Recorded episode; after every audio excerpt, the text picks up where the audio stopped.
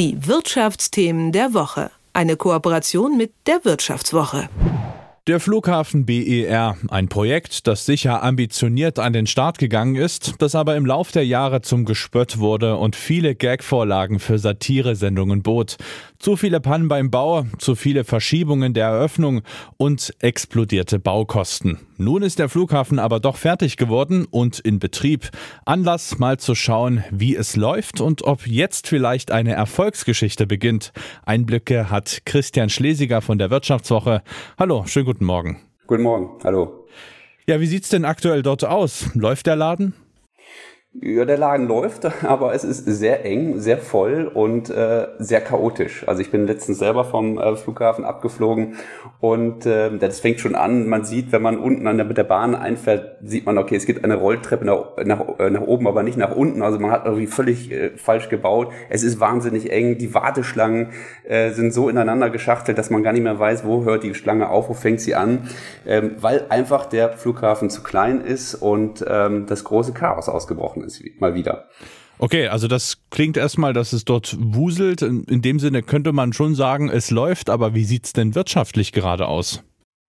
Ja, das ist genau, das ist das zweite Problem und das eigentlich auch viel größere Problem. Der Flughafen ist äh, nicht nur zu klein dimensioniert, er ist auch nicht profitabel. Und das ähm, ist, ähm, liegt daran, dass man halt wahnsinnig teuer gebaut hat.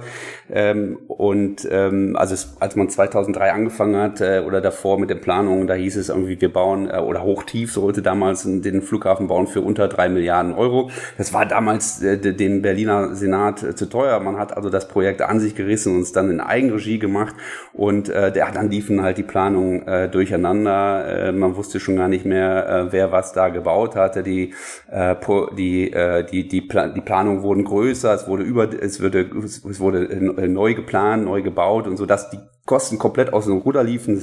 Statt drei Milliarden wurden es dann sieben Milliarden. Und heute ähm, hat man halt einen Flughafen, der total verschuldet ist mit 4,5 Milliarden Euro. Es kommt täglich irgendwie 1,3 Millionen Euro dazu. Also dieser Flughafen ist wirtschaftlich ähm, eigentlich nicht, äh, nicht, nicht zu führen. Mhm.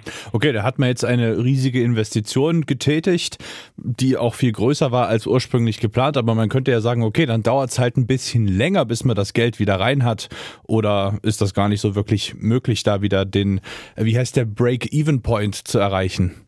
Naja, theoretisch äh, wäre es dann möglich, wenn die Zahl der Passagiere um ein Vielfaches steigen würde, wenn die, der, Flughafen auch äh, höhere Gebühren nehmen könnte von beispielsweise von den Airlines, die dort eben auch landen, wenn auch der Umsatz steigen würde im Duty-Free-Shop. All diese Planungen gibt es, aber es gibt eben auch Experten, die das äh, ganz, krit äh, ganz anders sehen, äh, kritisch sehen und sehr skeptisch sind, dass die Planungen des Flughafens da in irgendeiner Art und Weise äh, sich äh, realisieren äh, lassen werden werden. Ähm, das heißt, ähm, wir haben einen Flughafen mit 4,5 Milliarden Euro Schulden und wenn diese Planung, die die Flughafengesellschaft aufgestellt hat, sich nicht realisieren lassen und davon gehen Kritiker aus, ja, dann müsste eigentlich irgendwann auch der Staat wieder mit einer Finanzhilfe unter die Arme greifen. Im Übrigen ist das auch etwas, was der Flughafen jetzt schon jetzt sagt. Er sagt selber, also wir, wir müssen irgendwie runter von den Schulden, sonst, äh, sonst kriegen wir das nicht hin. Das heißt, äh, der Flughafen hat schon seine oder will seine Gesellschafter, der Bund und die beiden Länder Berlin und Brandenburg anpumpen äh, um 2,4 Milliarden Euro. Ähm, und ähm, das ist genau der Punkt, worum es jetzt gerade geht. Ähm, also äh, ohne diese Finanzspritze ähm, sieht es sehr düster aus für den Flughafen. Also das ist jetzt erstmal ein dickes Minusgeschäft, wie sich das anhört. Gibt es denn Ideen, äh, abgesehen von so einer Finanzspritze, die ja an sich eine einmalige Sache vielleicht ist, ja, wie man dauerhaft eine Insolvenz vielleicht sogar auch abwenden kann? Naja, also die einzige Idee ist oder die Kreativität de, des Management ist, dass man eben von, von höheren Planungen ausgeht. Ähm, das lässt sich leicht sagen, aber ähm, ähm, die müssen sich dann halt auch äh, realisieren lassen. Also nur mal so als Beispiel, wir haben uns ja auch umgehört für den Artikel äh, bei, bei den Airlines, äh, wie die das einschätzen und ähm, Beispiel Ryanair, die sagen, äh, naja, also Berlin ist ein äh, Flughafen und ein guter Flughafen, wir werden sicherlich da immer hinfliegen, aber äh, die Gebühren, die sich da der die FBB, also die Flughafengesellschaft äh, vorstellt, ähm, die werden die werden wir und andere nicht zahlen, weil der äh, weil der Wettbewerb sich verändert hat. Es gibt äh, es gibt mittlerweile eher eher, eher wenige große Gesellschaften wie Ryanair, EasyJet, äh, Eurowings und so weiter, äh, Lufthansa, die dann ähm, einfach auch eine, eine andere Verhandlungspower haben und äh, nicht bereit sind, die, die hohen Gebühren zu zahlen. Ähm, diese Gebühren, die die FBB, also die Flughafengesellschaft, ähm, da prognostiziert, das sind eigentlich Gebühren, die ein Flughafen nehmen kann, wenn er auch Langstrecke hat. Also das, äh, wo einfach auch die logistischen Abläufe komplexer sind, äh, wo sich dann auch höhere Gebühren rechtfertigen lassen. Also sowas wie München, Frankfurt. Das ist das, das schielt in Berlin im Prinzip hin. Nur Berlin ist kein Umsteigehub, sondern ist eigentlich ein äh, ist ein Flughafen, wo die Leute direkt hinfliegen und da abfliegen. Das sind ganz andere logistische, logistische Strukturen und die rechtfertigen eben nicht so hohe Gebühren. Unterm Strich, also die Planungen der, des Flughafens BER werden sich so nicht realisieren lassen und dann äh, wird der Flughafen dauerhaft ein, äh, ja, ein Zuschussbetrieb für den Steuerzahler. Mhm. Also klingt ja so, als ob man sich das jetzt schön geredet hätte. Ist dann vielleicht eine Insolvenz doch, ja, in Anführungsstrichen die angenehmere Variante, um da rauszukommen? Ja, sie ist, sie ist im Prinzip kein Schreckensgespenst. Also ähm, ähm, vielleicht noch einen Schritt zurück. Ähm, es ist so, dass die, äh, dass die Flughafengesellschaft äh, eben den Staat ähm, um eine Finanzhilfe, Spritze äh, bitten wird.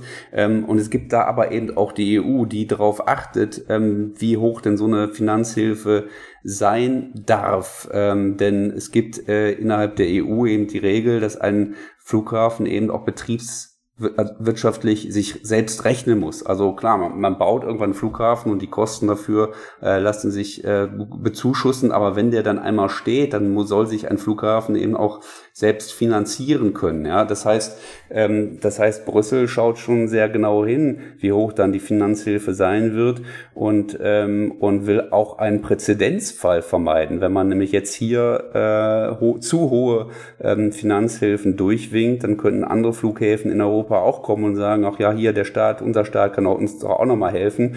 Und dann hat man das, was man vermeiden will. Deswegen ähm, kann es durchaus ähm, dazu kommen, dass äh, die, der Flughafen Berlin dann in eine Insolvenz geschickt wird. Das muss nicht dramatisch sein. Es würde vielleicht ähm, das Management ausgetauscht, äh, ähm, es würde vielleicht einfach auch, es würden auch vielleicht einfach neue Gesellschafter in den Flughafen einsteigen, dann wäre es halt nicht mehr staatlich, sondern vielleicht auch äh, privat betrieben. Also ich glaube, das hat man an Paderborn zum Beispiel gesehen. Also es gibt da Szenarien, die sind nicht, die sind nicht unbedingt dramatisch, aber insofern glaube ich, ist eine Insolvenz ein sehr realistisches Szenario. Also man kann dann schon sagen, dass so ein Flughafen Gewinne abwerfen muss oder zumindest ja bei plus minus null rauskommen muss. Also vielleicht auch eine philosophische Frage, ist dann so ein Flughafen doch nicht so sehr im öffentlichen Interesse, dass man sagt, man finanziert den auch aus öffentlicher Hand? Naja, man will, man will, man will eben vermeiden, ähm, also richtig, richtig ist, ein Flughafen soll sich, soll sich selbst tragen können, zumindest die operativen Kosten, also die täglichen Kosten, die anfallen. Ähm, eben beim Flughafen Berlin ist es so, dass jede, jeden Tag 1,3 Millionen neue Schulden anfallen, so dass, ähm, oder Verluste anfallen, das kann sich, ähm, das, das will man ja vermeiden. Man will eben auch vermeiden, dass in ganz Europa irgendwelche Regionalflughäfen gebaut werden aus äh, irgendwelchen lokalpatriotischen äh, Politikerwünschen und ähm, deshalb gibt es eben diese Regel, dass ein Flughafen sich selbst tragen sollte.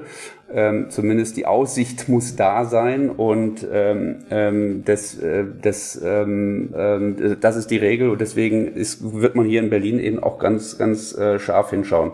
Und wann kann man sagen oder wann ist zu rechnen mit einer Entscheidung, wie das Ganze jetzt äh, weitergehen soll? Bis wann muss entschieden sein, in welche Richtung man geht, ob man nochmal eine Finanzspritze bekommt oder ja dann doch einen ganz anderen Weg einschlägt. Ist das jetzt in diesem Jahr, steht da schon eine Entscheidung an oder sprechen wir davon in den nächsten fünf bis zehn Jahren?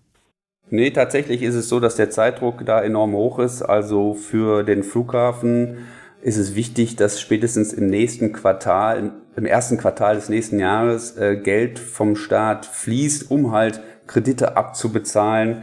Äh, so und dann ist jetzt die Frage äh, oder beziehungsweise das heißt in diesem Jahr muss es dann letztendlich auch eine Entscheidung geben von Bund und den Ländern Berlin und Brandenburg, mit wie viel Geld sie da einsteigen wollen ähm, oder unterstützen wollen. Und das muss dann letztendlich auch äh, von der EU äh, freigegeben werden. Also das heißt, die Zeit drängt. Im Übrigen ähm, auch noch ganz interessant. Ähm, es ist eigentlich so, dass der Flughafen sogar eine, ja, eine Patronatserklärung ähm, erwartet äh, von, von seinen Gesellschaftern, eine harte Patronatserklärung. Das heißt, man wünscht sich sogar wie so eine Art Blankoscheck vom Staat. Ähm, äh, das äh, ist ja das, das nächste, das nächste äh, Thema, was sich um, um, was sich dann auch die EU kümmern müsste. Also da sind auch viele Fragen offen, wie man, ähm, wie man eigentlich rechtfertigen will zum einen und wie man dann so ein möglicherweise sogar einen Blankoscheck rechtfertigen will, ähm, dass, dass dann die Gesellschafter Bund Berlin und Brandenburg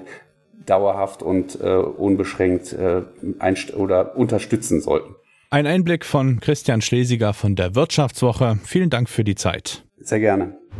Die Wirtschaftsthemen der Woche. Eine Kooperation mit der Wirtschaftswoche.